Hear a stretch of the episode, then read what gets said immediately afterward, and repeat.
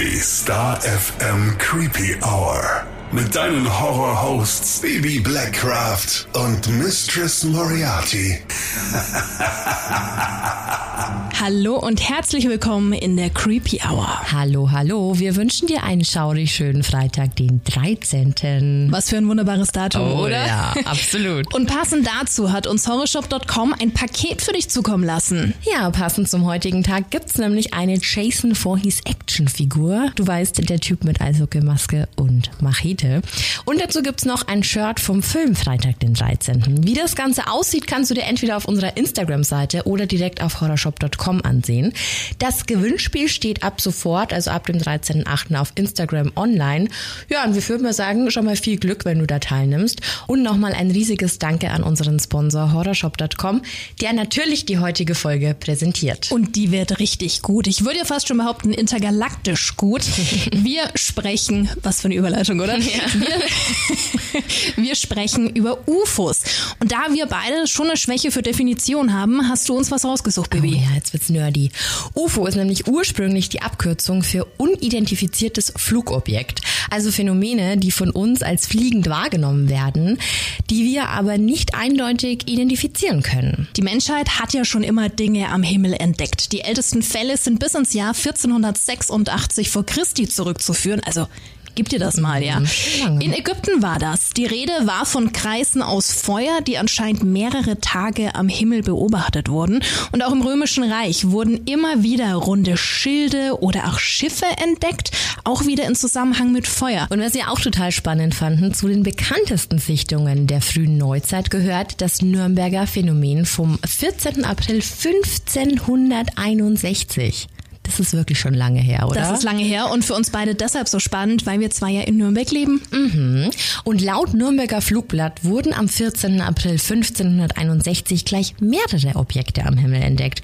Kreuze, Röhren, Kugeln, Scheiben, eine Spitze, die, Zitat, miteinander angefangen haben zu streiten. Das soll ja dann noch circa eine ganze Stunde lang so gegangen sein. Ne? Ja, und danach sollen die Objekte einfach wieder vom Himmel herabgefallen sein, als ob sie brennen würden. Und danach seien sie mit viel Dampf allmählich vergangen. So in Anführungszeichen. Ganz komisch, Mhm, oder? Ja. Ja, und auch wenn du zum Beispiel zu den Amis so rüberschaust, CNN, die New York Times, es wird immer wieder über UFOs berichtet. Es ist ja auch publik, dass das Pentagon seit vielen Jahren eine geheime Arbeitsgruppe beschäftigt, die sich mit diesen Dingen eben auseinandersetzt, also mit Erlebnissen, von denen die Air Force oder auch die Navy immer wieder berichten. Vereinzelt sogar mit Videoaufnahmen, Ja, ne? stimmt, stimmt. Stichwort Area 51 zum Beispiel, da kommen wir dann gleich nochmal zu. Denn wenn sich jemand mit diesem Thema auskennt, dann sind das die äußerst sympathischen Jungs von Alarmstufe Beige. Sie haben einen eigenen Podcast, machen YouTube-Videos und wir freuen uns, Sie heute in der Creepy Hour begrüßen zu dürfen. Conny, Mischa und Daniel, hi zusammen. Hi. Hi, hallo. Danke, dass Moin, ihr euch moin. heute Abend Zeit für uns genommen habt. Extra für uns. Wir Ja. freuen uns total. Danke für Ja. die Einladung. Ja, sehr gerne. Freude ist auf unserer Seite. Sehr schön. Erzähl doch mal, wie lange gibt's euch schon, also Alarmstufe Beige? Oh, oh. Äh, anderthalb Jahre, Mischa? Ja, also 2019, ne, also auf unserem Logo für unsere Space Force steht drauf seit 2019, da haben wir ungefähr angefangen. Ist schwer genau zu sagen, weil eigentlich dieses UFO-Thema aus unserem Ursprungspodcast so ein bisschen rausgewachsen ist. Das war eigentlich mal nur so ein Thema in unserem normalen Laber-Podcast, aber das hat eine gewisse Zuhörerschaft gefunden, die da doch mehr wissen wollte, als wir in eine Folge packen konnten. Und ähm, Conny hat noch einen Experten ausgegraben, ja, der so viel Material hatte, dass wir da quasi einen Spin-off draus gemacht haben und das jetzt ein eigenständiger Podcast ist. Sehr Genau. cool. YouTube ist ja auch euer Ding, also ihr seid ja dort auf der Plattform vertreten. Was war denn als erstes da? Der Podcast. Der, Podcast, war ja da. da. Ja. Genau. Das YouTube-Format ist eigentlich dadurch äh, entstanden, dass ähm, ich produziere quasi das. Ich bin der Daniel und ich habe eigentlich mit der Alarm Stufo eigentlich nur, ich sag's mal, als, oder ich nenn's mal Versuchskaninchen gebraucht, um das Studio einzurichten. und einfach immer von Folge zu Folge was Neues zu testen. Und dann irgendwann haben wir gesagt, okay, wenn doch schon alles eingerichtet ist, dann können wir doch daraus auch, also aus dem Podcast auch ein YouTube-Format machen.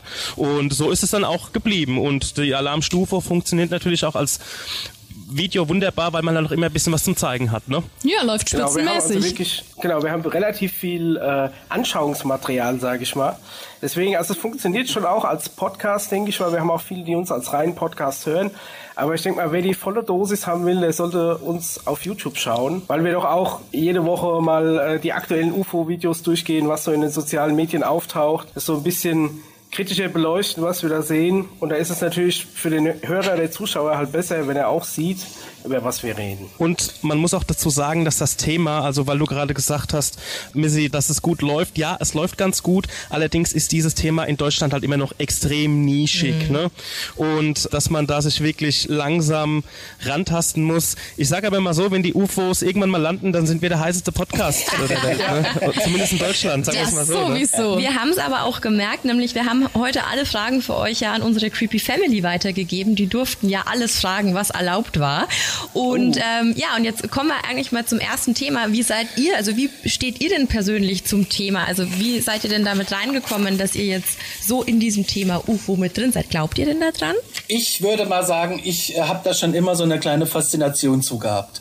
Und dann kam unser Hobby-Ufologe quasi ins Spiel, der da wirklich diese Unterlagen hatte und sich da so tief in dem Thema auskennt, dass mich das so fasziniert hat. Und ich äh, suchte tatsächlich davon ganz viel. Es läuft ja ganz viel im Fernsehen. Also äh, auf Pay-TV-Kanälen gibt's ja ganz viele Dokumentationen. Ich habe sie, glaube ich, alle gesehen. Man muss das natürlich auch alles mit ein bisschen Augenzwinkern betrachten. Also ich schließe es nicht ganz aus, aber alles glauben tue ich auch nicht. Also bei mir ist es eher so, dass ich dem Ganzen schon sehr kritisch gegenüberstehe. Das ist auch vielleicht ähm, das, was unseren Podcast von den meisten anderen UFO- oder Alien-Podcasts so ein bisschen abhebt, dass ich als, sagen wir mal, kritische Stimme da versuche, möglichst den Conny wieder auf den Boden der Tatsachen zurückzuholen.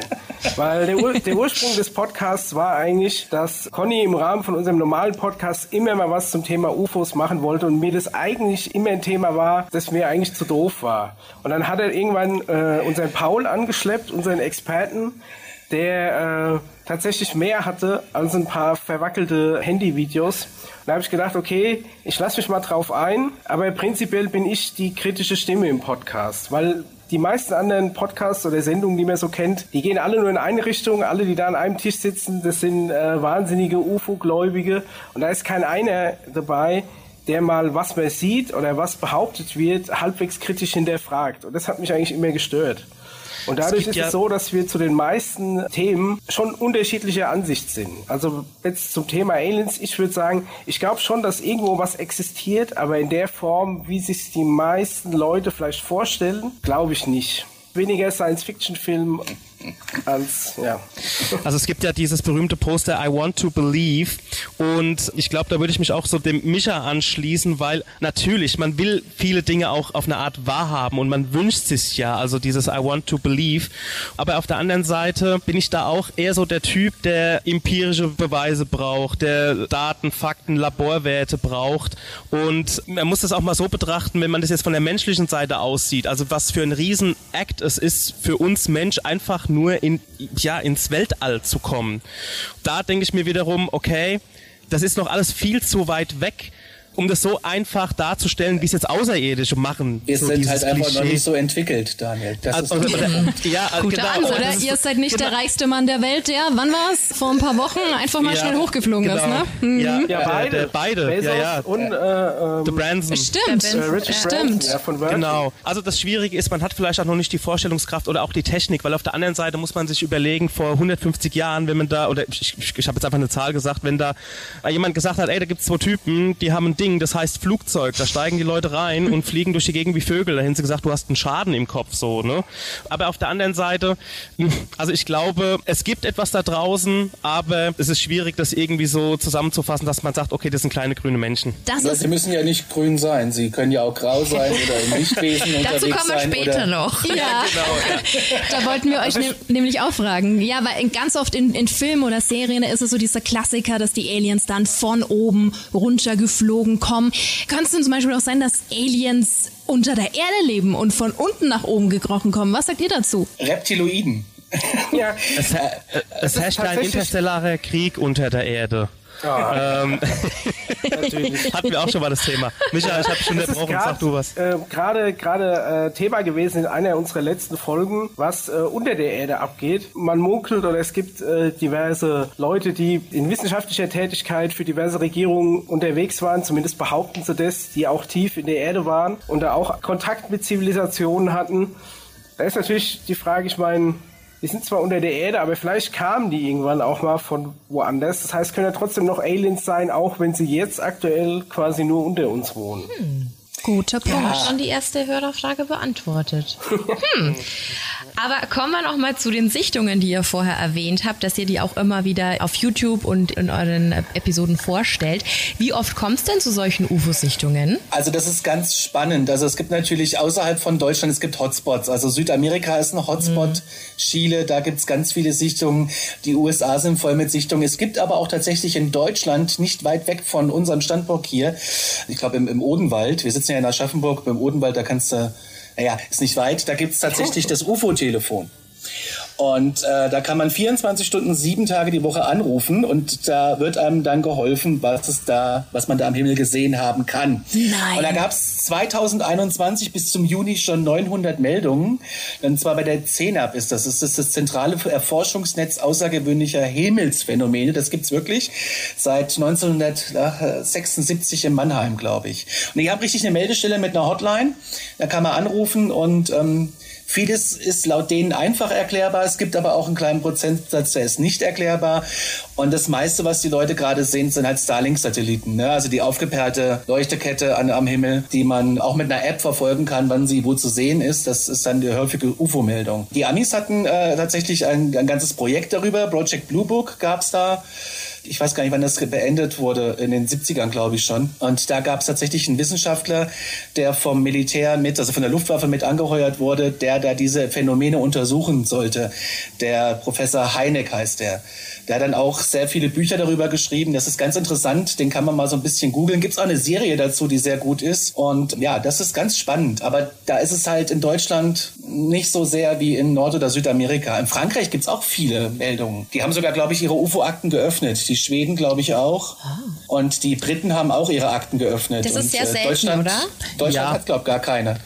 Da, da geht jedes, zumindest da geht jedes Land auch so ein bisschen offener oder äh, reservierter mit um. Und man darf ja auch erstmal nicht vergessen, das Wort UFO bedeutet ja jetzt nicht fliegende Untertasse oder Gott bewahre Außerirdische, sondern es heißt ja einfach nur unbekanntes Flugobjekt. Und das kann ja alles sein. Also das kann ja von Retrone über, äh, wie der Conny schon gesagt hat, Starlink-Satelliten sein. Ich hatte auch schon mal eine Sichtung, die ich mir zwar nicht erklären konnte, aber bis das für mich in, auf eine Art nicht bewiesen ist. Also ich glaube, bei mir müssen sie einfach vor mir stehen. oder es muss einer von, ja, oder es muss einer von oben also wirklich äh, sich hinstellen und sagen, okay Leute, so sieht's aus. Hier haben wir mal ein paar richtige Bilder von UFOs und das sind wirklich, ich sage jetzt mal, also ich bin jetzt bei dem UFO mit Aliens. Ne? Mhm. Ja, aber ähm, das Wort das Wort UFO gibt's ja eigentlich gar nicht mehr. Man sagt jetzt genau. UAP. Ne? Genau, wollte ich auch gerade ah. sagen. Das ist ja. Unidentified Aerial Phenomenon. Ähm, okay. Es geht quasi darum, es sind ja auch jetzt ähm, vor kurzem in USA diese UFO-Akten veröffentlicht worden, Richtig, also der Öffentlichkeit ja. äh, zugänglich gemacht worden. Und da wird eben auch berichtet, dass das Militär relativ viele solche Sichtungen hatte. Das heißt aber nicht unbedingt, dass es direkt Außerirdische sind, sondern es ist ein Phänomen in der Luft, das sie sich nicht erklären können. Das könnte immer noch, keine Ahnung, aus, aus einem anderen Land oder von der anderen Regierung irgendwas sein, irgendeine andere Technologie. Das könnte vielleicht auch von einem eigenen Geheimprojekt irgendeine Sichtung sein.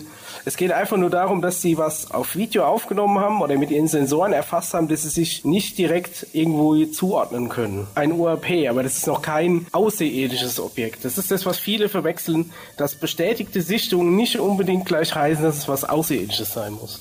Es kann natürlich auch immer vorkommen, dass natürlich auch eine Regierung oder ein, äh, ein Unternehmen vielleicht auch einfach nicht will, dass man irgendwas sieht, was die gerade erfinden mhm. oder woran die gerade arbeiten Planeten. Also das kann ja natürlich auch der Fall sein. Also wenn, um nur mal auf die, vielleicht die Frage abzuschließen, ein unidentifiziertes Flugobjekt sieht man wahrscheinlich jeder einmal am Tag oder so, also weil er einfach nicht weiß, was es ist. Hm. Macht völlig ja, Sinn. Genau. Wir haben, wie gesagt, viele, viele Fragen bekommen. Eine andere war auch noch, warum sollten Außerirdische ausgerechnet auf unserem Planeten landen oder sich überhaupt für die Erde interessieren? Das haben wir natürlich auch ein bisschen recherchiert, Bibi und ich. Ja. Korrigiert uns bitte, falls das falsch ist. In vielen Quellen liest man immer wieder, dass es ja in unserem Universum mindestens 50 Milliarden Planeten geben soll. Ganz viele auch, ähm, die sozusagen als bewohnbare Zone gelten. Also warum ja. wäre die Erde spannend oder? Also da gibt's da gibt's Theorien zu. Also als erstes mal ist die Erde sehr laut. Also im Sinne von dem, was wir alles rausstrahlen, ausstrahlen. Das Fernsehsignale, Radio, Funk, der ganze Kram. Wir ähm, haben viele Satelliten in der Umlaufbahn. Sie ist laut. Das ist so eine Theorie. Dann gab es äh, Theorien, dass es äh, viel mit Atomanlagen zu tun hat, weil viele Sichtungen finden über atomaren Anlagen statt. Da gibt es ganz krasse Geschichten und äh, Berichte, dass äh, komplette Atomanlagen abgeschaltet wurden durch ein Licht, was irgendwie geschwebt ist ganz spannend, dass wir viel Unfug machen. Das ist so eine Theorie. Dann gibt es eine The zweite Theorie, dass die Erde ein Planet ist mit vielen Klimazonen. Wir haben Wasser, wir haben trockene Gebiete, wir haben bewaldete Gebiete, dass die quasi viele Spezien beheimaten können. Das sind alles Theorien, die man, äh, wenn man das, wenn man sich mit so einer Frage auseinandersetzt, auf solche Antworten stößt man dann. Es geht auch durchaus äh, die Theorie, dass es um teilweise um Rohstoffe geht. Also es ist so, dass wenn sich ein Planet formt aus Druck- und Gaswolke, das entscheidet, welche, welche elementaren Rohstoffe auf dem Planet existieren und wo die existieren.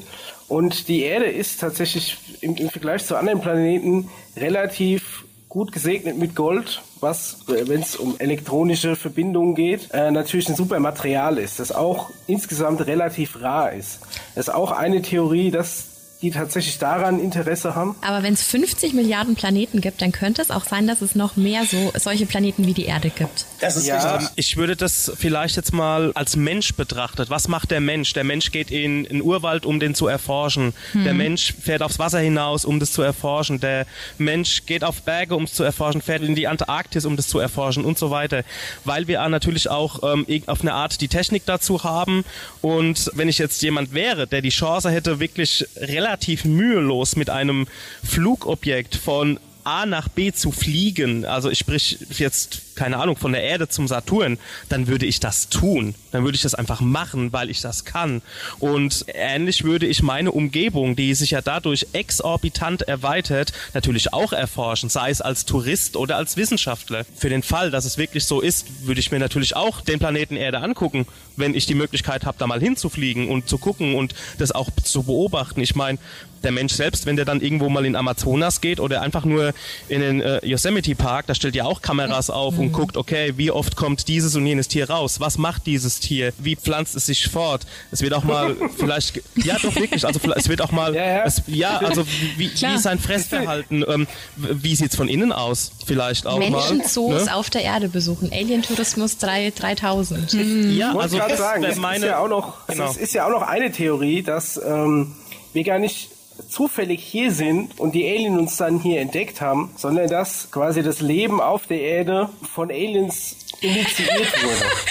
Also das ist ja schon sehr South Park jetzt. Ne? Bibi, Bibi lacht. Ich, ich, weiß gar nicht mehr, in, ja? welcher, in welcher Folge es war. Genau das gleiche erzählt habt. Ach genau, das war die Folge über den äh, Denver, Denver Airport. Und wir dann nämlich noch... Auch rum, spannend. Ja, da kommen wir später nochmal zu. Und wir dann nämlich noch einen Scherz gemacht hatten und meinten, wer weiß, vielleicht haben uns Alien auf die Erde gepackt und äh, spielen mit uns ähnlich, wie es beim Videogame Sims ist und sagen, okay, jetzt machen ja. die das und machen die das. Wer weiß. So eine also Theorie gibt es ja auch tatsächlich. Genau, da gibt es durchaus Theorien, das die wir dann ja auch versuchen... Dann will ich mich aber äh, beschweren. also, also ich sag mal so, wenn die wirklich intelligent wären, die Außerirdischen, würden sie unsere Ausfahrt links liegen lassen. Ne? Also würden sie sagen, ey, nee, sorry, er kommt den überspringen, ey, die sind so Trottel da unten. Baby, also, solange sie äh, dich nicht in den Pool werfen und danach die Treppe wegmachen, die sind nicht so sadistisch wie du, Missy. Ach Gott, ist ja abgefahren. Okay, ja, cool. Auch, also wie gesagt, da gibt es verschiedene Theorien. Ja. Interessant ist ja auch, dass es seit dem äh, seit September letzten Jahres gibt es ja auch ein deutsches Air and Space Operations Center, das quasi von der Bundeswehr betrieben wird, von der Luftwaffe die halt gucken, was so bei uns im Weltraum abgeht. Also da geht's um Weltraumschrott in erster Linie. Ja. Äh, das wird katalogisiert und äh, die planen Weltraumoperationen, was auch immer sie da planen. Ja. Und sie, sie beobachten äh, für die Bevölkerung zur Gefahr werdende Objekte. Also die ist jetzt äh, relativ frisch. Welches, in anderen Ländern gibt's sie ja schon lange, aber bei uns ja, jetzt guck. erst seit September. Deutschland braucht für alles immer ein bisschen länger. Ja. Ne? Die Bundeswehr hat jetzt einfach mal zwei Ferngläser hintereinander getaped und guckt jetzt mal nachts hoch. Ne? Also so, das ist, denke ich mal, ungefähr so der Standard, auf dem wir das machen jetzt. Ah. Ja gut. Äh. Ja, aber okay, Ko kommen wir mal zur nächsten, zur nächsten Frage, weil die finde ich nämlich auch sehr spannend. Aber das ist ein schönes Bild, ne? aber glaubt ihr denn an Entführungen durch Aliens? Also, dass man uns wirklich erforschen will? Also da gibt es auch ganz spannende Berichte und in dem Fall spricht man, glaube ich, wie heißt das, CE4. Das ist eine Nahbegegnung der vierten Art, sagt man dazu. Es gibt da ganz viele Berichte zu im Internet, ganz spannende Berichte. Natürlich auch äh, sagt man, dass es äh, so quasi die, die, die moderne Art des Märchenerzählens, aber es gibt da auch echt spannende Fälle. Ich, ich habe auch tatsächlich einen der äh, spannendsten mal so mir aufgeschrieben, falls euch das interessiert, von ja. Betty und Barney Hill aus dem Jahr 61 in New Hampshire. Uh. Die sind äh, eines Abends in Highway lang gefahren und ein helles fliegendes Objekt soll aufgetaucht sein. Und äh, sie fanden sich dann aber später 60 Meilen weiter südlich im Auto sitzen wieder und hatten keinerlei Erinnerungen. Stundenschlaf und am Steuer, muss, ganz gefährlich. Ja, genau. Ja.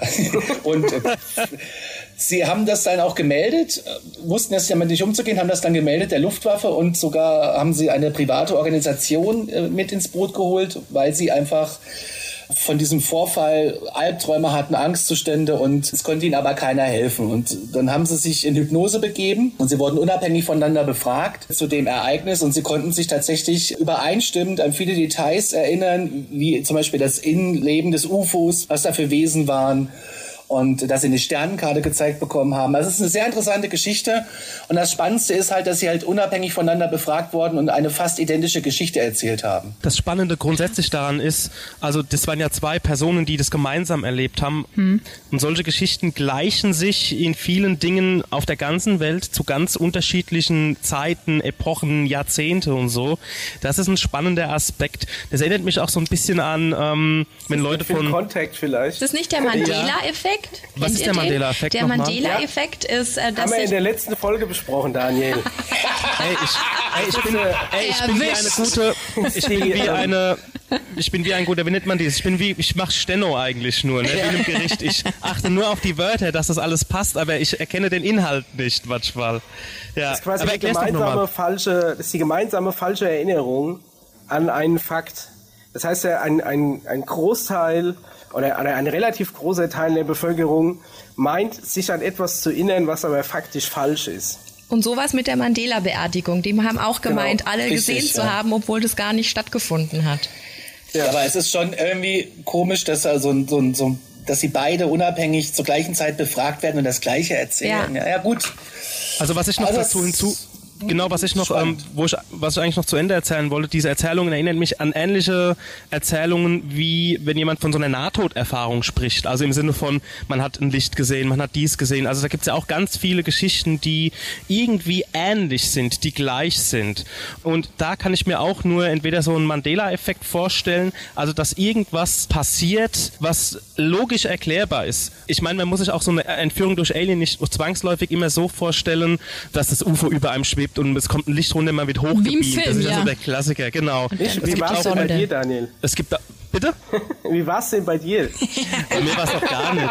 Ich leide unter Schlafparalyse, das kann ich ganz genau erklären, wie das oh. funktioniert. Aber darauf will ich hinaus aber eigentlich. Auch ein ganz großer Faktor, die Schlafparalyse, die kommt da ganz oft auch drin vor, in diesen Entführungsgeschichten. Wirklich? Also generell jetzt, meine Meinung als ja. eher kritischer Teil des Podcasts, ist es schon so, dass für viele solche Erlebnisse, Erfahrungen, auch wie UFO-Sichtung, das sind Eindrücke, die werden geprägt, deswegen vielleicht auch eure, eure Parallele zum Mandela-Effekt, die werden vielleicht geprägt, bevor man sich bewusst wird, was es ist. Also man, man sieht es in Popkultur, in Fernsehen, wie, wie wir schon vorhin gesagt haben, South Park oder so. Es gibt viele Filme, die das auch manchmal ernst, manchmal ironisch aufgreifen, wie das ist mit so einer Alien-Entführung, wie das sein kann, dieses typische, dieses Trope, sage ich mal, dass irgendwelche Kühe entführt werden und sowas.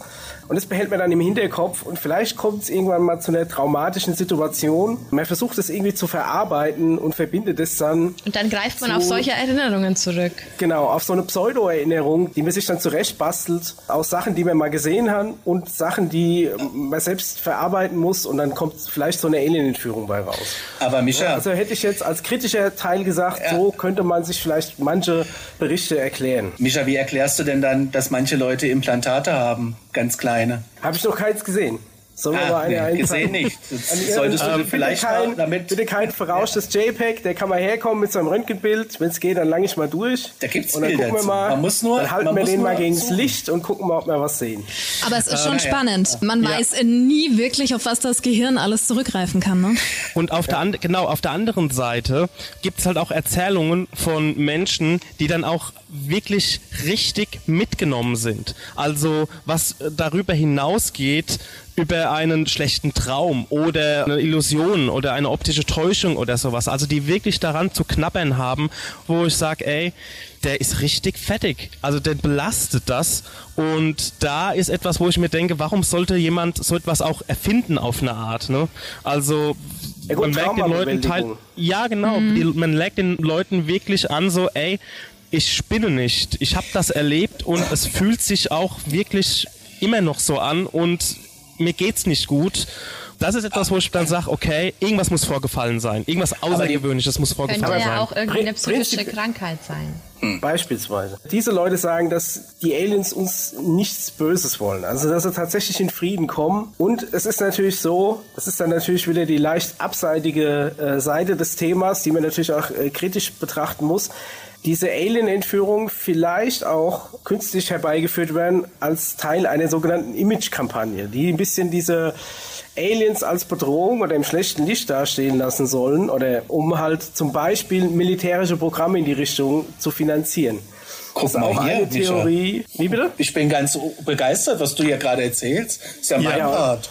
Da kann man ja. Ähm, nee, aber ich meine. Also sprich eine Verschwörungstheorie. Ja, schon, ja, so in der Art. Ja. Also man kann mal gucken, Dr. Stephen Greer ist jemand, den wir auch öfter im Podcast besprechen, der auch schon einige Filme, die mittlerweile auf Netflix oder auf äh, irgendwelchen anderen Streaming-Diensten zu sehen sind. Gibt ja ganz viele. Ähm, genau, also gibt ganz viele.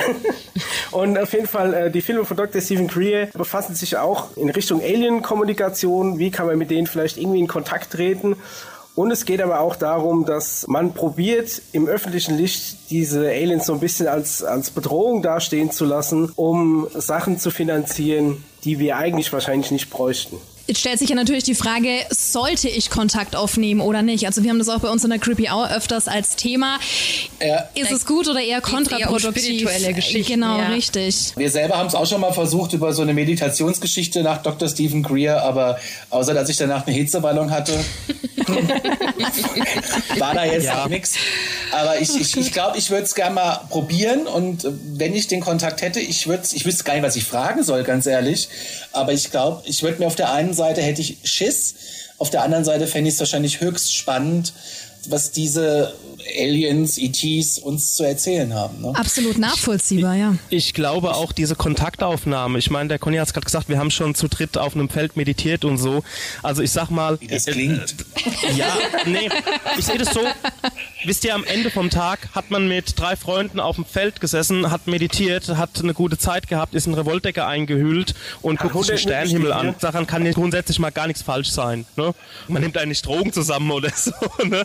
sondern es ist ja einfach, einfach nur, man hat zusammen eine gute Zeit, man entspannt, man relaxt und das ist es am Ende vom Tag. Und wenn noch irgendwas vielleicht passiert, dann ist das halt einfach so, wie, wie das klingt, ja, wenn mal was passiert, auf einmal landet ein UFO nebendran. nee, aber das ist es einfach. Ne? Also im Endeffekt, man verliert nichts, außer man ist einfach mal ganz relaxed auf einem Feld. So. Ja. Das ist das Wichtigste, eine gute Zeit und falls ihr da weitere Erkenntnisse habt oder Erlebnisse, dann müsst ihr uns unbedingt auf dem mhm. Laufenden halten, ja? Also große, große Bitte. Ihr habt ja sehr gerne. ihr habt ja vorhin ähm, schon mal Filme angesprochen und Serien, da möchten wir dann noch später noch mal detaillierter drauf eingehen, aber wir hatten es ja vorhin schon, dieses Bild der Aliens, das du einfach durch die Medien so im Kopf hast. Wie stellt ihr euch persönlich Außerirdische vor? Also ich glaube, der Micha hatte da mal eine gute Theorie, zum Beispiel, dass, was hast du gesagt, Micha? Es ist eigentlich Quatsch, dass Lebewesen also, auf zwei Beinen bewegen. Also ich, ich fand es auch schon immer zum Beispiel bei so Serien wie, wie, wie Star Trek oder so, hat mich das schon immer gestört, dass die Aliens eigentlich nur Menschen in Verkleidung waren. Dieselbe Körperform, derselbe Körperaufbau, rechts und links ein Arm, unten rechts und links ein Bein, der Kopf oben und in der Mitte irgendwie ein Torso. Und in Star Trek sehen die alle eigentlich mehr oder weniger genauso aus. Der eine hat noch eine Wurst auf der Stirn, der andere hat spitze Ohren. ja. Es ist natürlich dem Budget der Verkleidung der Special Effects geschuldet. Aber das stört mich auch, dass auch in den ganzen ernsthaften Alien-Diskussionen die Aliens immer wieder genauso aussehen. Und ich denke mir nur, wenn es eins gäbe, um das zu optimieren, wäre es einfach ein drittes Bein. Weil du einfach mit drei Beinen immer sicher und super stabil stehst. Und dass sich eine, andere Zivilisation oder eine andere Biologie sich dahingehend nicht entwickelt hat, kann ich mir eigentlich gar nicht erklären. Also mich würde es wundern, wenn die tatsächlich so aussehen, wie man es so aus dem Popkulturellen kennt, diese typischen Greys mit diesem kleinen, großen mhm. Kopf, was auch allein schwerpunkttechnisch überhaupt keinen Sinn macht, dass der Kopf mit der schwerste Teil vom Körper ist, schon allein, wenn ich nur zwei Beine habe und instabil stehe, dann muss mich mal einer nur von hinten doof anstoßen, dann falle ich um. Dann war's das ist das, auf jedem ja. Planeten so, man fällt mal schneller oder mal langsamer, aber wenn prinzipiell, wenn der Schwerpunkt kippt, dann kippt man. Und ähm, ja, also ich persönlich als, äh, als Skeptiker, ich bin schon der Überzeugung, dass es da draußen irgendwo noch was geben muss, aber vielleicht eher in Form von, sagen wir mal, irgendwas Mikrobiges oder Einzelliges, irgendwas, das auf jeden Fall nicht unserem Körperbau ähnelt. Also es würde mich also schon sehr wundern ich bin dann schon eher doch so eher bei den Grays, aber ich glaube, das liegt auch daran, dass man da halt, wie du vorhin schon gesagt hast, die überall sieht im Fernsehen und so. Aber es gibt auch die Theorie, dass es eine Art gibt, die also aussieht wie, wie wir Menschen, nur dass die halt größer sind und die Ohren sind größer und also es gibt da ganz viele Alien-Arten. Wir haben da mal so ein Bild zu gehabt, ich weiß gar nicht, wo das her war. Da waren die skurrilsten spannendsten Arten abgebildet. Oh. Es gibt eine, eine Folge von unserem Podcast, die sich ausschließlich mit diesen Alien-Rassen befasst. Es gibt ja auch dieses ominöse Buch vom KGB, das ja. zufällig in unsere Hände gefallen ist. ähm, Weil jemand den Flug fliegen hat lassen. Ja, das hat irgendjemand mit seinem Turnbeutel im Bus vergessen vom KGB und dann ist es, hat es jemand eingescannt als PDF ins Web gestellt und dann, naja, Na, konnte das KGB nichts mehr machen man kann das Buch mittlerweile sogar kaufen, also so ist es nicht. Das ist, da hat noch jemand einen Kommerz draus gemacht, also wunderbar. und wenn man das mal durchblättert, es gibt halt viele verschiedene Rassen, natürlich sind ja auch manchmal so Wasserwesen abgebildet mhm. oder irgendwie so äh, nur Energiewesen, wie auch immer das äh, sein soll. Aber es sind schon relativ viel anthropomorphe Figuren dabei, also auch, sagen wir mal, vom Körperbau menschenähnlich. Mhm. Ja, was mich dann wieder so ein bisschen skeptisch stimmt. Wie weit sind so Facehugger aus Alien von dem entfernt, was ihr euch vorstellen könnt? Also ich glaube, es gibt eher sowas als so diese typischen Greys. Schon, oder? Ja, ja. also ich glaube, das sind, es gibt eher was Tierähnliches, weil im Tierreich gibt es auch die abgefahrensten Sachen. Sachen mit 100 Beinen, Sachen mit mehreren Mündern. Ne, es gibt, es gibt Tiere, die können unter Wasser atmen, ja. weißt du, also das, das ist auch noch so eine Sache. Ja, genau, das meine ich ja damit. Also, also ja, wenn, wenn, du Fisch, wenn, du, wenn du einen Fisch an.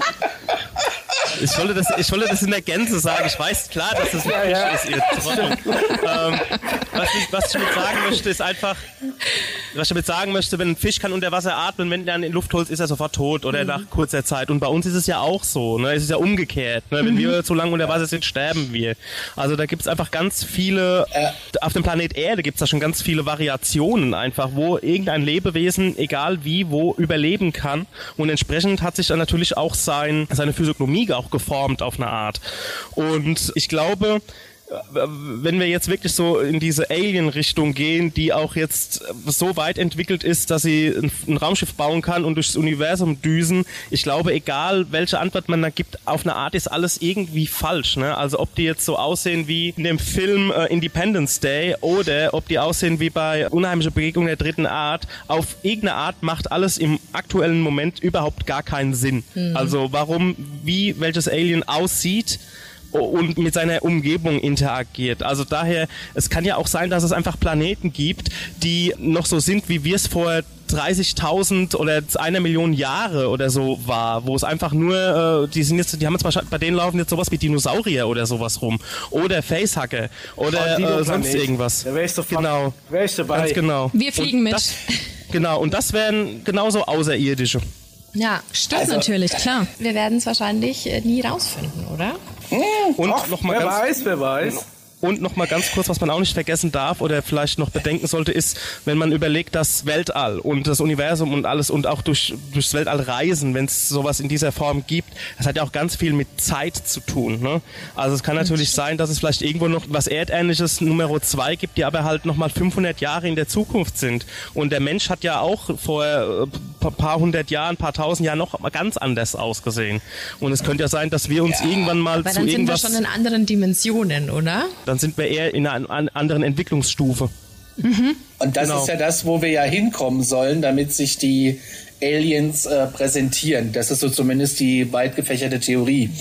Und angeblich stehen sie ja schon in den Kontakten mit äh, diversen Regierungen und äh, Barack Obama hat doch neulich irgendwie auch so ein Interview losgetreten, dass er doch irgendwie auch dran glaubt, ne? An UFOs. Und es gibt auch so ein krasses Video, wo behauptet wird, dass ein Bodyguard von ihm ein Außerirdischer sei. Da habe ich mal Videos zu gesehen. Da, in der ja. Spiegelung und so im Fenster. Und da gab es total viele Aufnahmen. Dann war er da, dann war er wieder weg, dann war er unsichtbar. Ja, das ist auch ja. total Creepy. verrückt. Ja.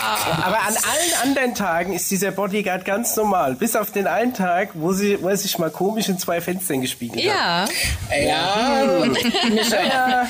Aber ich, wer weiß, wer weiß. ich finde es total schön, dass ihr vorher Independence Day mit aufgenommen habt, weil ich habe diesen Film in den 90ern äh, zu Tode gesuchtet. Ich habe den wirklich rauf und runter geguckt und genau da kommt Area 51 nämlich ins Spiel. Ah. Und ich habe mich immer gefragt, ob das wohl wirklich so aussieht. Und Missy hat es ja vorher auch schon mal kurz angesprochen, das ist militärisches Sperrgebiet in Nevada ja. und Besitz der US-amerikanischen Verteidigungsministeriums. Die Air Force ist damit involviert. Und ich habe immer dieses, diesen, diesen grauen Mann unten in diesem Keller vor mir, der dann diese Tür aufmacht und dann dieses Alien eben eingelegt in, in der Flüssigkeit in diesen Säulen mit drin ist und so. Und st so stelle ich mir das tatsächlich vor. Ich mir tatsächlich auch. Ähm, wir müssen aber, also die 2013 wurde die ja erst offiziell bestätigt. Das müssen wir halt auch mal festhalten, die Area 51. Und ich glaube, dass es schon eine sehr lange Zeit eine ganz andere Area gibt, die halt nicht in der Popkultur so groß ist. Aber das richtige Sperrgebiet, das ist ungefähr so groß wie die Hälfte der Schweiz. Das, das ist ja eine Menge. Schon sehr groß. Also da gibt's ja diese berühmten Videos und Fotos von diesem Gate, von dem Tor, wo dann diese weißen Pickups oben stehen, die dich beobachten. Und selbst von diesem Punkt aus bis zu dem Stützpunkt sind es nochmal irgendwie 25 Kilometer. Die US Air Force hat das ins Leben gerufen, ganz, ich weiß gar nicht, in den 50ern oder was und haben da Flugzeuge getestet. Die haben viel experimentiert. Nebendran ist übrigens auch ein Raketentestzentrum. Das ist einfach ein Gebiet, was ein riesengroßer, trockener See ist, was sich mega gut eignet, um zu landen mit schweren, großen Flugzeugen. Ich wollte gerade sagen, also es ist. Ja, aber ein, warte mal, Micha. Ja, ach so. Das ist einfach ein Riesengebiet, wo halt jetzt ganz viel erforscht wird und es heißt, dass es dort angeblich das abgestürzte UFO aus Roswell aus 47 soll dahin genau, transportiert ja. worden sein. So, jetzt gibt's aber noch die zweite Theorie, dass das aber nicht dahin transportiert wurde, sondern nach New Mexico. Und da gibt's auch manche Firmen, die zusammen mit dem äh, Militär arbeiten, wo Bigelow hintersteckt, ein sehr großer, schwerer, reicher Mann der äh, da sehr viel Geld investiert in Raumfahrttechnik, wo halt zusammengearbeitet wird mit dem Militär. Ganz spannend übrigens ist, dass ein Flugzeug, ein weißes Flugzeug aus Las Vegas raus kann man das sehen. Janet Airlines heißt das. Das ist ein Charter, der fliegt täglich die Mitarbeiter von Las Vegas exklusiv äh, in die Area 51 und abends mhm. wieder zurück. Die Flugzeuge haben immer Vorfahrt übrigens und die haben einen eigenen Mitarbeiterparkplatz. Da gehen fast 2000 Autos drauf. Ich, ich habe das Flugzeug selbst schon mal gesehen in Vegas. Ist irgendwie schon ein bisschen spannend, ja. Das ist total Das spannend. ist, ja, Da super spannend. Vorletztes Jahr wollten die das stürmen, oder war das letztes Jahr? Vorletztes Jahr. Vorletztes. glaub ich. Zwei okay. Jahre Ja. sind so, sind diffus, man weiß nicht mehr genau. Aber ähm, Corona. Ja, es, es, es war dieser Storm of Area 51, der wurde ja dann relativ schnell abgesagt und was die dort aufgefahren haben an Schutz war sehr interessant. Die haben ja Polizisten und Militärpolizei alles abgezogen aus allen Ecken, um das zu schützen.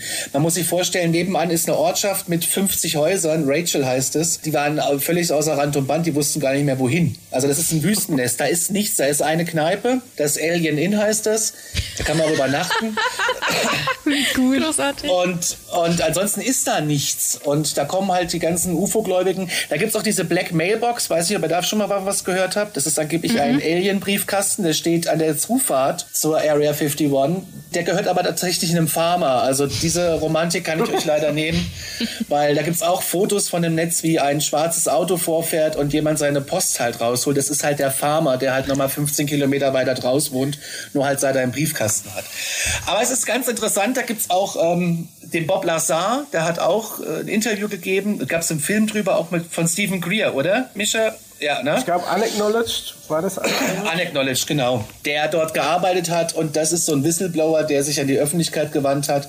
Damals ans Lokalfernsehen in Las Vegas und sich halt zu schützen, hat er viel mehr in der Öffentlichkeit gemacht, damit er in Ruhe gelassen wird, so sagt er selber. Und er hat da gearbeitet in einer speziellen Ecke, die heißt S4, ist aber nicht offiziell bestätigt, dass es die gibt. Und da soll er wohl ein UFO gesehen haben und auch außerirdische Lebewesen gesehen haben. Das ist der ganze Zauber an Area 51, da kann man sich total drinnen vertiefen. Wir haben eine ganze Folge darüber gemacht. Ja. Die geht fast zwei Stunden und äh, da wer hätte noch eine machen können, die noch länger geht. Glaub ich. Das, Es ist ein militärisches Sperrgebiet. Die testen da wahrscheinlich neuartige Waffen, weil sie genug Platz haben oder neu, neuartige Fluggeräte oder sonst irgendwas, weil sie da perfekt landen können. Ihre Ruhe haben, die Thermik ist äh, relativ ideal, um noch instabile Fluggeräte zu testen. Also vielleicht ist das auch der Ursprung dieses Mythos, dass da du relativ kannst oft- da aber auch was verstecken, Micha, weil das ist ja umgeben von der Bergkette und du kannst es nirgends einsehen. Ja, du kannst aber überall auf So. der Welt irgendwas verstecken. Es ist Ja, hier in also, Aschaffenburg weniger. ach, da kennt ihr auch ein paar Ecken, da, kennt, da kommt Die niemand hin. dunklen, mystischen Ecken. Ja, ich würde mich da auch dem, ich würde mich auch dem, dem Mischer eigentlich eher anschließen, weil am Ende vom Tag sind es wahrscheinlich äh, militärische Dinge, die die einfach dort ausprobieren. Wenn da überhaupt noch was passiert, ist die Frage, vielleicht ist es auch nur noch ein Köder, der ausgelegt wird und sagen, okay, das lassen wir jetzt mal für die Touris hier oder für die, Ja. ich nenne es mal die Alien-Touris, um sich da was zusammen zu fantasieren und wir sind eigentlich schon längst irgendwo weggezogen Genau, einer, eigentlich, weil ja. eigentlich leben die nämlich schon lange unter dem Denver Airport. Haben wir ja schon festgestellt in der letzten Folge. Und da ist nämlich die Alien-Kolonie auch angesiedelt und das CIA-Hauptquarter, ne? Was sagt ihr denn zum Denver Airport? Also was total creepy ist, dieses rote Pferd, was davor steht. Lucifer! Voll! Mit dem besten Namen ever. Das blaue Ja. Pferd mit den roten Augen. Genau, das leuchtet nachts, ne? Ja. Und die haben und die haben total abstruse Gemälde an der Wand Ja. von Kriegen und das ist also ich, ich bin noch nie am Denver Airport gewesen, ich habe nur viel drüber gelesen und man sagt, dass der unterirdisch wohl sehr gut ausgebaut ist, um militärische Operationen durchzuführen, aber da habe Da ich noch gibt es so viele Verschwörungstheorien dazu. Wir hatten Da da eine ganze ganz Folge viele, drüber ja. gemacht. Von Freimaurern bis hin zu Die Gargoyles oben an der Ah, Decke, Es gibt ja. alles. Es gibt Illuminaten, Skulls alle hängen so unter dem Denver Airport. der Place Die to treten be. sich, ja, äh, treten sich ja auf die Füße. Da merkt man schon, ihr seid die Spezialisten. Ja, ihr kennt gut. alles. Also Legenden über Legenden. Was unsere Hörer unbedingt noch wissen wollten, ist eure Meinung zur Skinwalker Ranch. Da hat der ein oder andere bestimmt den Film gesehen. Es geht ja um so eine Farmerfamilie. Der Sohn, der ist ja dann verschwunden. Dann kommen die Skinwalker, die jede Gestalt annehmen können und so weiter. Der Film. Also das ist der Film. Genau, Ja. der soll ja auf Wahngeschehnissen beruhen. Ähm, eine Ranch in Utah. Was sagt ihr dazu? Ich habe die Dokumentation dazu gesehen, die lief im Spartenfernsehen. Zwei, äh, zwei Staffeln lang und da kommt das jetzt mit dem Verschwinden des Sohns nicht vor, meines Erachtens nach. Aber- was aber, was, was aber ist, sie ist 200, 200 Hektar groß, ist sie. Liegt irgendwie drei Stunden von Salt Lake City entfernt und ist halt auch sehr abgelegen. Und die ist gekauft worden damals von einer Familie, die hießen Shermans. Und die wollten dort ihr neues Leben aufbauen mit einer Rinderzucht und ähm, haben sich das angeguckt und waren aber auch nicht irritiert, dass die Vorbesitzer, das ist äh, ganz spannend, an allen Türen extrem dicke Schlösser hatten. Und äh, da muss wohl schon viel passiert sein. Seit den 50ern, sagt man, gibt es da UFO-Sichtungen. Und äh, seit den 70ern, als dort der erste Bericht so in die, in die Presse kam, äh, nahm das wohl zu. Und es ist wohl ein verfluchtes Gebiet von den Utah-Stamm, der das ich wohl äh, sagen, verflucht haben soll. Vom Skinwalker, genau. Aber, der, aber der. Skinwalker an sich ist so eigentlich eher so ein Hexen-Schamanen-beschworenes Wesen, oder? Er ist Ja. in der Mythologie nicht direkt außerirdisch. Ich habe was von Poltergeist gelesen. Ja, Ja, da gibt es ganz viele Richtung. Mythen drum. Aber viel Verstümmelung und Sichtungen, ne? Also wie Richtig, Bigfoot. Und richtig. Bigfoot ist ja auch so eine Art, also da gibt's ja auch Thesen zu, dass es quasi ein Außerirdischer war oder ist. Who knows? Okay, die kannte ich jetzt nicht. dass das, äh, was Bigfoot ein Außerirdischer war. Was gesagt wird oder was erzählt wird, Das ist, vielleicht ist es Chewie, Mann. das ist Chewie. Oder guck, ob Also wir es noch einen Han, einen Han Solo finden irgendwo. Es, sind da ganz viele spannende Sachen passiert. Und zwar, dass du, ähm, dass, dass Tiere verstümmelt wurden. Das ist echt heftig. Dass da kein Blut. Äh, Analysen sagen, das muss mit chirurgischen Werkzeugen passiert sein. Es äh, finden sich keine Spuren. Es gibt äh, Fußspuren, die einfach aufhören. Lichter, die beobachtet werden, die drüber fliegen. Es gibt äh, seltsame Gestalten, die auf einmal auftauchen und auch mitten im Haus stehen. Es gibt äh, die Geisterscheinungen, genau, dass Einkäufe, die irgendwie eingeräumt wurden, wieder auf den Fußboden geschmissen wurden. Du kannst So kein Sachen. WLAN äh, aufstellen da. Richtig, äh, weil das hab ich letztens gesehen von so einem YouTube-Video, wo so ein paar Typen dastehen, wollen eine Drohne fliegen lassen und er kriegt sein WLAN nie ans Laufen. Weil das Ja, das- Gigahertz-Signal äh, wird geblockt durch irgendwas. Die Ranch hat auch ein Energiefeld, ein ganz krasses. Ähm, und das hat ja dann irgendwie auch Robert Bigelow gekauft. Den hatten wir vorhin schon mal bei der Ah, Area 51, der das stimmt. Bigelow Aerospace gegründet hat. Der wollte da weiter forschen und hat das aber dann weiterverkauft an einen Investor, der er ist ein Finanzinvestor und hat Immobilien. Und der macht aber auch in neuen Technologien. Und der hat ein Fernsehteam da drauf gelassen, hat das filmen lassen, hat die begleiten lassen. Da ist ja eine richtige Einsatzzentrale drauf. Also, wenn man da, gibt's ein Gebäude, das ist voller Hightech, voller Technik. Das Ding wird 24-7 überwacht. Du kommst da auch nicht ran. Also du kannst an den Zaun, wirst aber begrüßt vom bewaffneten Sicherheitspersonal. Und äh, das ist schon sehr spannend was da eigentlich passiert. Man sagt mittlerweile, dass das Militär mit drinne ist und da irgendwelche Tests macht. Aber ob die das schon gemacht haben, als die Shermans da schon gewohnt haben, weiß ich nicht, glaube ich nicht. Also das Militär hat auf jeden Fall mal eine relativ große Einheit mit, mit Messgeräten, Sensoren, mehrere Trucks, haben da auch über mehrere Wochen auch so Wohnwagen aufgestellt und rund um die Uhr Messungen vorgenommen, haben aber dann die Ergebnisse davon nicht veröffentlicht. Klingt jetzt schon alles eher so nach Umbrella Company und Raccoon City, oder? Also es Oh, ist ja. schon, schon eher so die Richtung. Meinst du, da kommt dann irgendwann noch ein Tyrant um die Ecke? Äh, Man weiß es nicht. Die Zombies, da ist alles, alles äh, offen und machbar, denke ich, oder? So wie sich das anhört. Ja, also es endet auf dem Dach mit einem Raketenwerfer dann. Letztendlich. Also ich finde es, was, was sie auch gemacht haben, ist, sie haben, kennt ihr das Prinzip des Remote Viewing? Nee. Äh, Micha, kannst du das runterbrechen und erklären? Also Remote Viewing ist quasi, wenn man ein, ähm, ein Medium, sagen wir mal, medial begabte Person, übersinnlich begabte Person, wenn die sich über äh, Meditation quasi an einen Ort versetzen kann. Da hat man auch mal eine Folge drüber gemacht. Da ging es zum Beispiel darum, dass eine entführte Person gefunden werden sollte und die hatten keine Ahnung, wo die ist. Und äh, in der Verzweiflung ist dann irgendwann, ich, ich weiß nicht, ob es FBI war, ist dann an ein Medium herangetreten, das quasi über Remote Viewing sich in die, in die Situation dieser entführten Person versetzt hat und hat dann rausgefunden, wo die genau war. Oder das zum Beispiel, ähm, ich glaube, war, war mal irgendwo, es wurde eine Bombe gesucht oder sowas und es hat halt auch jemand, der, ähm, der sich quasi in Meditation begeben hat, konnte dann diese Bombe lokalisieren. Das ist quasi Remote Ja. Viewing. Die Person an sich sitzt noch irgendwo in einem Raum, meditiert und schickt quasi ihren Geist auf Reisen, um zu schauen, wie irgendwas aussieht. Da gab es tatsächlich eine, eine Forschungsreihe in den USA, die natürlich wie alles versucht hat, das militärisch zu nutzen dass sie damit zum Beispiel irgendwelche ähm, feindlichen Lager infiltrieren können, um zu gucken, was ist da drin oder wo ist ein, wo ist ein Wunderpunkt. Und die haben aber ganz klein angefangen und haben vor Arbeitsbeginn einfach mal probiert, in LA einen freien Parkplatz zu finden.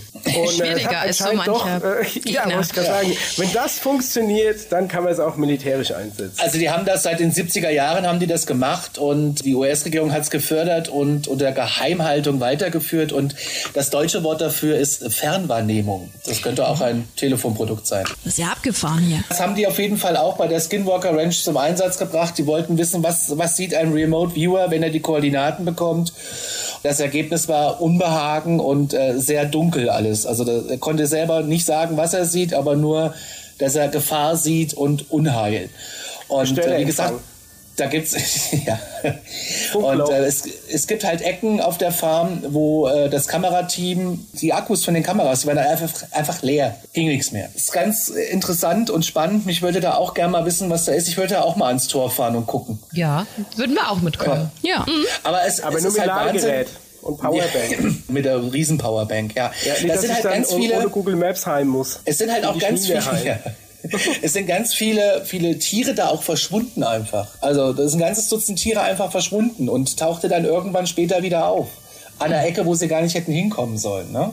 So, so Geschichten. Dann gibt's auch die Geschichte, dass immer ein, ein Wolf erscheint, ein großer, auf den auch schon mal geschossen wurde, aber äh, keine Blutspuren, kein nichts. Und äh, dann sagt man eben, das wäre ein Skinwalker gewesen. Man, ja, ja. Also es klingt schon alles sehr nach Hollywood und Da wenn gibt's wir auch ein Buch zu, äh, von George Knapp ist das. Das das ist der Journalist aus Las Vegas. Ah, okay. Der beschäftigt sich mit sowas. Ja. Ha. Aber, aber wenn wir schon beim Thema Film und Hollywood sind, äh, Ja. habt ihr Empfehlungen, was man so in diesem Genre gucken kann, was eurer Meinung nach äh, sehr gut ist oder was sehr realitätsbezogen, wenn man das so nennen will, ist außer Akte X? Also Daniel, dein Roger, Einsatz. Ja, Jetzt ist mein Einsatz. Daniel. Also mein Lieblingsfilm ist Contact in dem Bereich mit der Jodie Foster. Den finde ich persönlich sehr stark, weil der sehr einen guten Bezug zur Realität und halt natürlich am Ende vom Tag ein Science-Fiction-Film ist. Um es kurz runterzubrechen, in dem Film geht es darum, dass ähm, die Jodie Foster, die äh, arbeitet am SETI-Projekt, das ist quasi das Search for Extraterrestrial Intelligence, also nach außerirdischen Lebensformen und die macht das ja. aber genau, das ist das SETI-Projekt, ja. Und die macht das aber nicht mit einem Fernglas oder mit einem, wie nennt man das, mit einem Hubble-Teleskop oder sowas, sondern mit Radiowellen, also mit Audio. Und eines Tages bekommt sie ein Signal auf dem Very Large Array, da hat sie quasi ihr, ihre Forschung eingerichtet und dieses Signal kommt vom Sternbild Vega. In diesem Signal enthalten ist dann eine Botschaft an die Menschen und mehr möchte ich darüber nicht verraten, aber das ist ein Film, der halt dieses Science-Fiction-Ding sehr gut zusammenbringt mit, also Tatsachen ist blöd gesagt, aber mit einem wissenschaftlichen Aspekt. Also das ist ein super Film, wo man auch sehr viel auch drüber lernt, wie weit äh, so eine Galaxie weg ist und was es bedeutet, wenn so ein Signal überhaupt unterwegs ist, wie lange das braucht. Also das ist gut verknüpft mit, mit der Wissenschaft. Und der zweite Film, der mich in dieser Richtung sehr, Ich den weiß ich auch es, sehr gut finde, ist, sag's, Arrival. der ist auch gut, der ist ganz anders. Der- würde ich auch noch mit reinbringen. Also würde ich auch noch mit reinbringen. Arrival ist ein super Film, das ist ein sehr ruhiger Science-Fiction-Film, da geht es aber im Endeffekt eigentlich um Kommunikation. Also die, Ist es da, äh, wo äh, Natalie Portman in die Seifenblase geht? ähm, nee, d- nee, das geht das darum, da landen, es landen irgendwie zwölf Raumschiffe auf der ganzen Welt. Die sehen aus, die, nen- die nennen sie dann Ach, die ja, Muschel. Hauptdarstellerin und der Hauptdarsteller sind quasi Sprachwissenschaftler, also Koryphäen auf ihrem Gebiet und die werden dazu dann quasi bestimmt, mit den Außerirdischen in den Raumschiffen quasi zu kommunizieren. Und da geht es darum, erstmal ein Vo Vokabular zu schaffen. Also der Film, in dem Film geht es eigentlich um Kommunikation.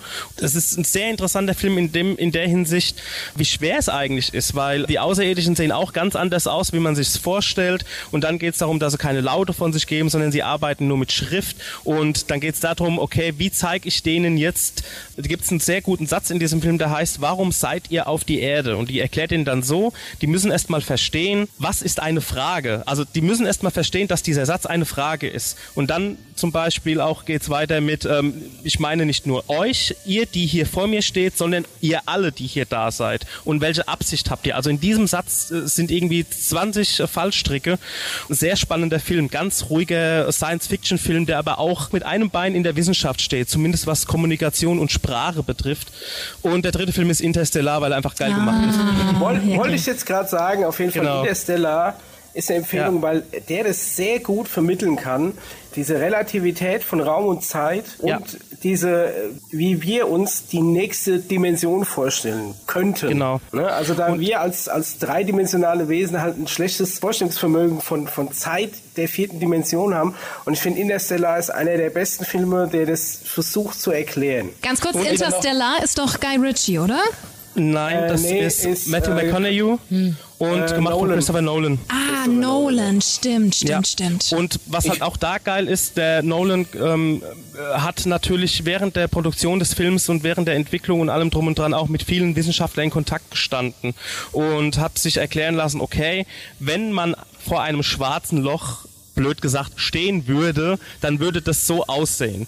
Wenn man ähm, ein, äh, vor einem Wurmloch stehen würde, dann würde das so aussehen. Und wenn du dich zu nah an einem schwarzen Loch befinden würdest und jetzt nicht unbedingt reingesaugt wirst, dann würde sich allerdings die Zeit so und so verlangsamen. Und das ist auch, was ich vorhin gemeint habe mit, mit den Außerirdischen, die sich einfach vielleicht anders oder in, in einer anderen, ja, irgendwie anders entwickelt haben, weil sie einfach an einem anderen Ort im Universum sind, vielleicht zu nah einem schwarzen Loch oder so. Ja, also der Film ist natürlich auch super gut, gute Kombi aus Wissenschaft und Science Fiction. Also, ja, Conny, Ja, ich was? die unheimliche Begegnung der dritten Art reinwerfen. Oh ja, auch sehr gut. Sehr guter Film. Sehr guter Film. Äh, fallen, weil äh, auch die Serie The Project Blue Book und bei der unheimlichen Begegnung der dritten Art hat der Professor Hayek aus, Hayek aus Project Blue Book tatsächlich auch als Berater da gestanden und er steht auch am Ende mit, im, ist er im Film zu sehen, ja. Wenn ich noch Ja, was nimmt auch hinzufügen darf.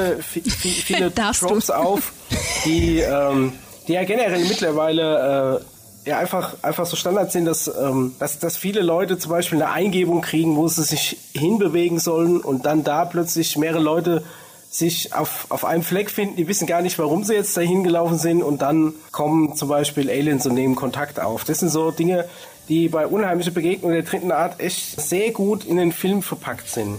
Also da gibt es sehr viele kleine Anspielungen. Das ist dann natürlich auch immer die Frage, ist vielleicht der Film der Ursprung für so einen Trope oder so eine Legende? Oder nimmt der eine bestehende Legende schon auf? Also der ist wirklich äh, auch sehr zu empfehlen. Es gibt allerdings auch die Theorie, weil wir gerade bei Film und Aliens sind, dass es da auch eine Zusammenarbeit zwischen Hollywood und, ich sag mal, sowas wie eine Regierung gibt. Das bedeutet, Nein, dass nicht dein Hollywood, Ernst.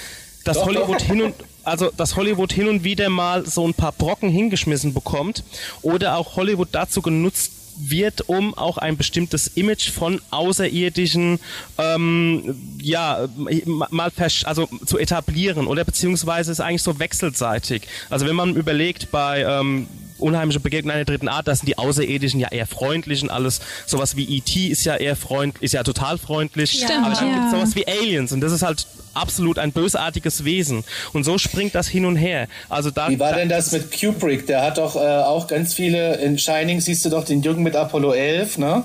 Ja, das ist was Und- anderes. Da geht's um ja, die aber das, da geht's Mondlandung. um die Mondlandung, genau, ja, ja, dass die ja auch, das ist aber wohl der Anfang von Hollywood, dass Hollywood und die Regierung irgendwie, da habe ich mal was drüber gelesen, ja. Und weil der Conny ja gerade gesagt hat, bei der unheimlichen Begegnung einer dritten Art, dass der, wie heißt der, der, der Heineken, Hayek? Ha Heineck. Heineck, dass der ja da auch mit involviert wurde, was ja auf eine Art schon wieder so eine Art, ich würde jetzt sagen Beweis ist, aber es ist schon zumindest mal ein Hinweis, dass da jemand im Produktionszimmer mitsteht, der schon vielleicht auch ein bisschen Insider-Information hat und Ja. den natürlich auch berät. Und dann Ja, gibt's ja. natürlich dann so Szenen wie, dass die mit, ja, dass die mit Ton, mit Tönen kommunizieren oder dass die so und so aussehen und dass ein Außer also dass ein Schiff so aussieht. Also es ist kein Beweis, aber es ist schon min- zumindest mal ein Hinweis, ey, ich wurde von jemandem beraten, der in diesem Bereich an der vordersten Front stand. Ne? Sau interessant. Total, interessant. Also ich glaube, da könnte man noch stundenlang drüber, drüber sprechen. Ja, Ja, Haben wir ja also auch wie eine gesagt, Folge schon zugemacht. Genau. Wir merken schon, ihr habt die richtig Ja, ja. guten Themen am Start. Krass. Also, ja, aber, pri aber prinzipiell ist es wirklich so, dass ähm, in so Filmen vielleicht mehr Wahrheit drinsteckt, als man so, äh, als man vielleicht so annehmen will. Ja, das kann durchaus sein. Das ist ja, Ja. ist ja im Endeffekt nichts anderes wie mit Horrorfilmen. Da kommen ja auch ganz oft Sachen vor, die auf den ersten Blick vielleicht total drüber erscheinen und dann auf wahren Begebenheiten Ja. beruhen, ja. See Conjuring, ne? Ja, ja. Das ist zum Beispiel auch eine sehr gute, das ist ja das genau das Spiel im gleichen Universum, im gleichen Filmuniversum, aber die zwei gibt es ja wirklich. Der Warren und die ähm, Ed und Lorraine Warren, ja, genau, Ganz unsere genau. Lieblingsdämonologen. Ganz genau. Und die gibt's ja auch und die haben ja auch so ihre Fälle äh, geöffnet und ähm, Alle genau. Fälle kannst du dir übrigens auch in der Creepy Hour anhören. Aha, sehr gut. Ja. Wir können ja ein bisschen Werbung für euch machen, den Alarmstufo. Das Nee, machen wir. also- ja. Also wie gesagt, wir ähm, sind in diesen Themen schon ähm, gut unterwegs. Allerdings ähm, schade, dass der Paul nicht da ist. Also der Paul bringt immer einen sehr guten Input mit. Und wie man vielleicht schon jetzt während dem Gespräch gemerkt hat, der Mischa ist wirklich, also ist auch eine, also auch eine Koryphäe in vielen Gebieten. Ne? Also vor allem, ich muss immer wieder dran denken, wenn Fotos hingelegt werden, wo irgendwas Unnatürliches ihm auf den ersten Blick vermeintlich drauf ist und der Micha kann das einem so runterbrechen, dass er sagt, hier, dann Micha selbst auch fotografiert, ich weiß, wie eine Kamera funktioniert, oder beziehungsweise er weiß, wie eine Kamera funktioniert und äh, kann dann sagen, ey, das kommt von dieser Reflexion. Das ist, das passiert, wenn du zu nah ranzoomst, während eine, während du was filmst an, an, am Himmel oder sowas. Weil ähm, da kann sich der, Der mir wieder der alles kaputt macht. Ja. Genau, genau. Und das darf man, glaube ich, bei der Alarmstufe auch nie außer Acht lassen. Es ist ähm, Unterhaltung und ähm, wir, jeder, jeder, was sagst du immer, Conny, am Ende? Bildet Glaubt, euch eure was ihr eigene wollt. Meinung. Nee. Nein, Ja, ich sage immer, glaubt, was ihr wollt oder fühlt euch gut unterhalten. genau. Das ist das Wichtigste. Also wir haben das ja auch ganz oft hier, dass wir über Sachen äh, philosophieren und, und überlegen, ob das halt jetzt wirklich sein kann oder ob man daran glaubt oder nicht. Aber am, am Ende des Tages ist es einfach wichtig, dass man gut unterhalten ist und dass Genau. man vielleicht selber so eigentlich nur seine Meinung hat und, und denkt, okay, das ist mein Universum, in dem ich gerade lebe und das ist okay so. Man Ja. bekommt natürlich auch hin und wieder mal, der Conny wird da noch was erzählen können, hin und wieder die ein oder andere Zuschrift, die auch ein bisschen zu drüber ist, muss man auch sagen. Ne? Also, ja, das, das hat man. Ja. wo man dann sagen müssen, ey Freundchen, bis hierhin und nicht weiter, das wird dann einfach auch zu krass. Also man zieht auch hin und wieder Leute an, die da wirklich zu, also die, die wirklich noch, noch tiefer drinstecken, als man das, als es gesund ist schon. Muss dann völlig Und- abgespaced wird, ja. Ja, genau, weil am Ende vom Tag, niemand hat irgendeinen Beweis von irgendwas. Ja, ja, ist so. Ja, ja, Unser außer, außer Ansatz die ist Akten, ja, die verschlossen sind im Keller irgendwo. unser Ansatz ist es ja schon so ein bisschen die, die Spreu vom Weizen in diesem ganzen Wust der, der UFO-Sichtungen ja, zu trennen. Es ist natürlich so in Zeiten, wo jeder mit einem Handy mit Kamera rumläuft und äh, soziale Medien wie TikTok und, und Twitter und Instagram super schnell geworden sind, da häufen sich natürlich die Sichtungen. Und da wird natürlich alles, was am Himmel irgendwie leuchtet und nicht direkt wie, wie, ein, wie ein Flugzeug vorbeifliegt, wird da als UFO-Sichtung verkauft. Ja. Und da, ähm, da sehe ich mich so ein bisschen in der Pflicht, da so ein bisschen auszusieben, was vielleicht Bullshit ist. Ja, und da ist ja ganz viel im Umlauf. Also wir haben das ja auch Ja. immer wieder Ghost äh, Caught on Tape oder wie sie nicht alles, äh, wie sie nicht alles heißt. Äh, das ist immer super schwierig, da irgendwie das Richtige dann rauszufiltern und dann zu überlegen. Und man hinterfragt ja auch schon gar nicht mehr, sondern man sieht sowas und geht sofort davon aus, so, ach, das ist doch eh gefaked. Und ich glaube, genauso ist es mit, mit UFOs und Sichtungen und sowas eben auch. Ja ich sag immer, ma- manchmal werde ich von Conny immer als Miesepeter dargestellt, weil ich ihm seine, seine neuesten äh, äh, UFO-Videos kaputt rede. Aber ich sag mal so, ich bin dem Thema schon gegenüber aufgeschlossen. Ich würde mich gerne überzeugen lassen. Also ich fänd's cool, wirklich, wenn es so wäre, wenn wir Kontakt hätten mit Aliens. Aber ich will auch nicht jedem dahergelaufenen TikTok-Video aufspringen. Ja. Und, Nee, das ähm, stimmt ja, ja. ja. Genau, da, da ist halt wichtig, dass man da so ein bisschen die Spreu vom Weizen trennt. Ich glaube, das ist so ein bisschen das, was uns dahingehend einzigartig macht, dass ich mit meiner schlechten Laune da manchmal Conny in die Parade fahre. Wir Ja, und, finden und super. natürlich, Ja. Dankeschön. Da sind Dankeschön. Bibi und ich, glaube ich, uns einig, dass ihr das genau, Genau. so weitermachen sollt wie bisher, ja. Vielen Genau, Dank. aber im- Endeffekt geht's ja darum, weil jemand wie der Mischa hat einfach ähm, in vielen Sachen Kompetenzen, weil er weiß, wie es funktioniert und das ist ja, das nennt man dann halt auch auf eine Art Wissenschaft und Forschung und äh, ja, also so ist es nun mal.